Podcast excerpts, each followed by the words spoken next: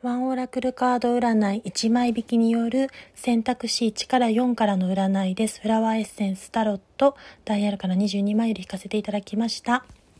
まずは左から1、2、3、4で占っていきます。1です。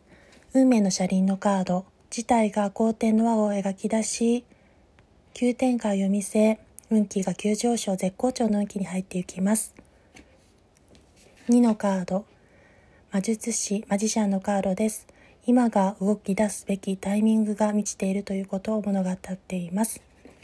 3のカード、塔、タワー破壊のカードです。が、良い意味での変化変容、大刷新、大変革が起きることを予期しております。4、ハーミットのカード、忍者のカードですが、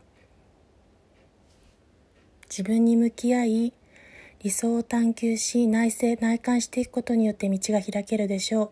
ですがそこに内省内観することによって固執するがあまりに身動きが取れなくなることは避けたいところです。それではありがとうございました。1から4をお送りしました。